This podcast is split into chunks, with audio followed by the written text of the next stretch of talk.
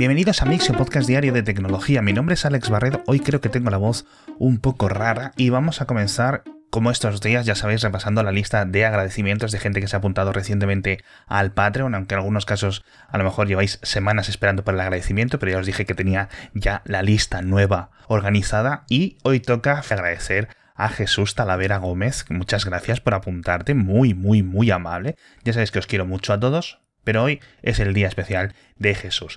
Eh, vamos a hablar de conceptos, vamos a hablar de un montón de tecnología, pero un montón de elementos conceptuales, un montón de cosas que a lo mejor, si las vemos, es en 2028, en 2030, o se quedan por el camino, pero que me siguen pareciendo importantes y que justo me he cruzado estos últimos dos días con este tipo de presentaciones. La primera, en Japón, Honda planea un coche eléctrico para un único pasajero. No es el primero del mundo. Renault hace poco presentó un concepto relativamente similar que lo han llamado el Renault Solo, pero el fabricante japonés creo que tiene un producto mucho más sólido básicamente porque lo está probando ya en sus instalaciones. Es un coche, por decirlo de alguna forma, me ha gustado una descripción que he leído que es como una cabina telefónica con ruedas, es decir, puedes ir sentado, pero el espacio es bastante reducido. Alcanza velocidades de hasta 15 km por hora, y aunque sí es cierto que es más un concepto que una realidad a día de hoy, más allá de los prototipos que tienen internamente, pues podría ser uno de los elementos que rediseñen los desplazamientos urbanos. Porque, por ejemplo, aquí hablamos mucho de patinetes eléctricos, hablamos mucho de bicicletas eléctricas, pero recordemos, esto no es para todos. Hay gente mayor, hay gente con discapacidades o hay gente que simplemente no le apetece montar en este tipo de cacharros o que por elementos climáticos no puede o por seguridad o porque quiere llevar un poco de equipaje, etc. Entonces, este tipo de diseños dentro del concepto de la micromovilidad podrían meter a más personas dentro de un transporte urbano pues mucho más sostenible. Es decir, mejor ir en uno de estos coches de onda, que a lo mejor pesan, yo que sé, me lo invento, 100 kilos, que muchas formas de transporte habituales. Nos vamos a un concepto al menos más estándar porque tenemos que hablar de Volkswagen. Recordáis que hace unos días os comenté una impactante noticia que tanto Volkswagen como Ford habían desinvertido en Argo AI. Entre las dos empresas controlaban el 84% de esta startup de conducción autónoma. Van a intentar recuperar parte del dinero y van a seguir, digamos, cada uno por su cuenta, pero esto no significa que dejen de pensar en la conducción autónoma o en la asistencia a la conducción. Si es cierto que comentamos aquí que pensaban que a través del tipo de interacciones que estaba construyendo Argo AI, la conducción autónoma iba a llegar mucho más pronto, y básicamente se han cansado de meter dinero. Pero ahora tenemos mucho más claro cuáles van a ser los planes de Volkswagen de cara a 2023, 2024, 2025 y años posteriores. Y parece una estrategia doble. Por una parte, sigue con los planes para que en 2025 en algunas ciudades de Alemania haya furgonetas eléctricas, el ID Bus de Volkswagen, que funcionen de forma completamente autónoma como servicio de robotaxis. Es decir, lo mismo que tienes en algunas ciudades de Estados Unidos, en algunas ciudades de China, etcétera, que tú le das a una aplicación y en vez de llegarte un taxista, te llega un vehículo vacío. Tú te montas y te lleva donde te tenga que llevar. Esto lo van a hacer, en vez de con Argoai y con su tecnología, lo van a hacer con Mobileye, la filial de Intel que originalmente trabajaba con Tesla hace muchos años hasta que sufrieron un divorcio bastante turbio Así que bueno, yo imagino que será muy similar a los coches de Waymo o a los coches de Cruise, eh, limitado a diferentes zonas de las ciudades y expandido de forma poco a poco, es decir, no es un robotaxi que pueda circular por toda Alemania o por toda Europa. Y a nivel de coches tradicionales, es decir, los coches que van a vender Volkswagen o el grupo Volkswagen en el futuro, se van a centrar en la asistencia a la conducción a través de Cariad. Cariad es la subsidiaria del grupo Volkswagen de desarrollo de software y en Cariad son los que van a desarrollar, aparte de todos los sistemas informáticos, van a colaborar con un montón de empresas del el sector, es decir, un poco el sistema de colaboraciones tradicional de los fabricantes de automóviles. En vez de desarrollar ellos los procesadores, el software, los sensores, el no sé qué, pues van a ir contratando los procesadores a Qualcomm, un montón de sensores, un montón de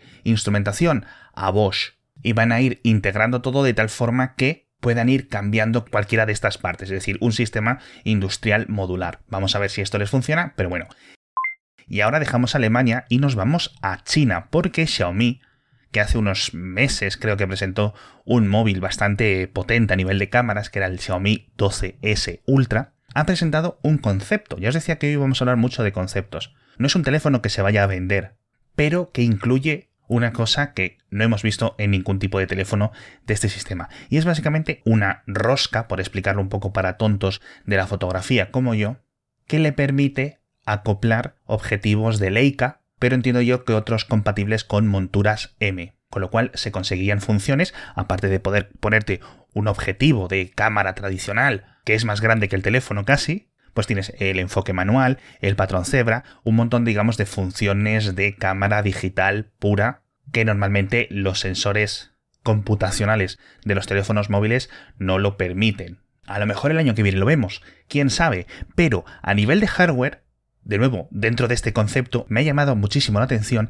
que aparte de tener un sensor gigante principal para el móvil, cuando se le conectan este tipo de objetivos extra, el móvil inutiliza este sensor principal y pasa a usar otro sensor idéntico, pero situado justo en el centro de donde iría esta lente y en ese sensor no estarían activadas todas las funciones que, digamos, un teléfono móvil tiene en el día a día para que las fotos queden bien sin tener que preocuparte mucho. Es, digamos, estaría pensado para fotógrafos que, claro, tengan este tipo de lentes a su mano en el cajón. ¿Por qué? Dicen, bueno, pues hoy en vez de llevar la máquina, llevo el móvil. ¿Quién sabe? Pero un móvil con dos sensores principales idénticos clonados y este tipo de roscas podría ser algo bastante interesante en unos años. Seguimos en China porque Huawei también ha presentado algo que en esta ocasión no es un concepto propiamente dicho, pero sí me ha parecido algo que es posible que sea minoritario. Es básicamente un reloj inteligente desmontable. Es decir, igual que en un reloj inteligente como el Apple Watch, o los de Xiaomi, o los de Samsung, o los Fitbit, etc., les puedes cambiar las correas. En este teléfono de Huawei que se llama Watch GT Cyber, que es un nombre un poco raro, lo que te permite es intercambiar la parte central, es decir, que aparte de la correa le puedes cambiar la caja o el bisel, con lo cual puedes tener relojes de muchísimos aspectos diferentes en cuestión de segundos. Aparte de que cambie el diseño digital de la propia pantalla, también cambia toda la estética del reloj. Pero bueno, pero bueno, tenemos muchas más noticias. De hecho, Sony ha presentado ya todos los detalles que faltaban del casco de realidad virtual de PlayStation 5, el PSVR 2 o el PSVR 2. Que nos faltaba por saber dos cosas, precio y fecha. Y las han dicho. 600 euros, duele el precio, y estará en las tiendas el 22 de febrero. 600 euros no solo es más dinero que el PSVR original de 2016 que costaba 400 euros, que puedes decir, bueno, hombre, es mucho mejor también.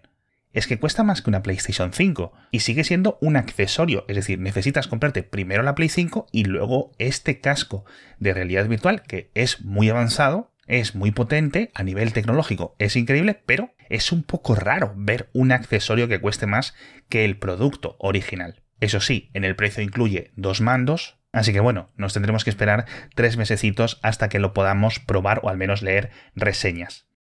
Y hablando de productos estrella de estas navidades, dejamos un poco la PlayStation 5 de lado y volvemos a hablar de la fabricación de los iPhone. Ya sabéis que este estallido de coronavirus en la fábrica principal de Foxconn en Shenzhou está dando muchísimo que hablar. Hace unos días os comentaba cómo algunos de los más de 200.000 trabajadores escapaban saltando las vallas de esta zona industrial donde viven, duermen y trabajan. Y mientras intentan contener un poco estos contagios, el fabricante lo que ha dicho ha sido abrir la cartera. Van a dar un bonus o un extra diario de hasta 50 euros o el equivalente a 50 euros a todos los trabajadores que sigan completando sus turnos de forma completa, satisfactoria, con las horas, etcétera, etcétera, etcétera. Que esto está muy bien, y es más que los bonus y que los extra que suelen dar en años eh, anteriores. Pero yo no sé si realmente tienen mucha alternativa porque el gobierno regional ha puesto una cuarentena alrededor de toda esta zona, de todo este complejo. Es que no sé cómo definirlo porque creo que fábrica, obviamente, no es un término que le haga justicia. Esto es como una especie de gran parque industrial con un montón de residencias y ahora no pueden salir de ahí. De, ahí que la gente estuviera saltando las vallas el otro día. Así que si no puedes irte, ¿qué alternativa tienes a quedarte trabajando? No sé, es muy, muy, muy raro todo esto que está ocurriendo. Y esperemos que esto pues no vaya más, no por la fabricación de los iPhone ni los iPad ni lo que sea, sino por la salud de estos trabajadores. Pero bueno, que hablamos de muchísimas más cosas. Yo creo que hoy me he entretenido. Quería hacer un episodio rápido y al final me he ido por las ramas. Hablamos de Twitch, que ha presentado un sistema de invitados muy chulo. De momento está en beta, pero me parece, yo creo que el cambio más radical de Twitch desde su nacimiento.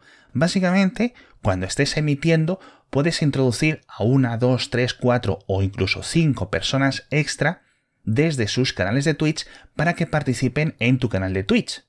Y así hacer entrevistas, hacer conversaciones, hacer participación con los espectadores, hacer concursos, es decir, que le da muchísima, muchísima vidilla a Twitch más allá del sistema tradicional de una persona en una esquinita con una cámara viendo memes o jugando videojuegos o contando su vida. Esto a nivel tecnológico es muy importante porque no necesitas ningún software raro, sino que está todo integrado completamente dentro de Twitch y le presenta una ventaja con respecto a los competidores. Y yo creo que cuando llegue, que imagino que tardará un par de meses, va a ser algo muy, muy, muy, muy importante y que va a simplificar mucho la producción de un tipo de contenido que tradicionalmente no veíamos en Twitch.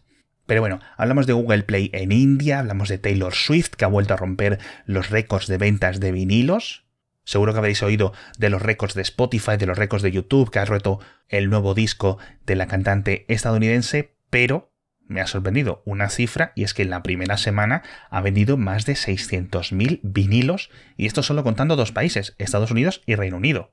No creo que lleguen al millón contando el resto de países del mundo, pero es que en muchos sitios están agotados y cuestan 35 euros cada uno de estos vinilos, que no son baratos. Es lo que tiene una estrategia, digamos que, que abraza el coleccionismo, porque el mismo vinilo está en tres colores diferentes, con lo cual puedes comprar diferentes versiones, etcétera. También están viniendo la casete, aunque la casete no tengo realmente cifras o nadie ha dicho cifras de que esté rompiendo récords, etcétera. Pero me resulta curioso, ¿recordáis que hace unos meses comentamos que las fábricas de vinilos no daban abasto? Es por este tipo de producciones que saturan la producción de todas estas fábricas durante semanas y semanas antes del lanzamiento para tener estas cantidades ingentes de vinilos puestas a la venta el mismo día de lanzamiento que de verdad que yo no sé qué hacemos en 2022 hablando del vinilo, pero creo que de mil episodios de Mixio, 1100 que llevamos más o menos, en unos 10, 15 hemos hablado del vinilo. Y eso es como el 1%, así que ojito.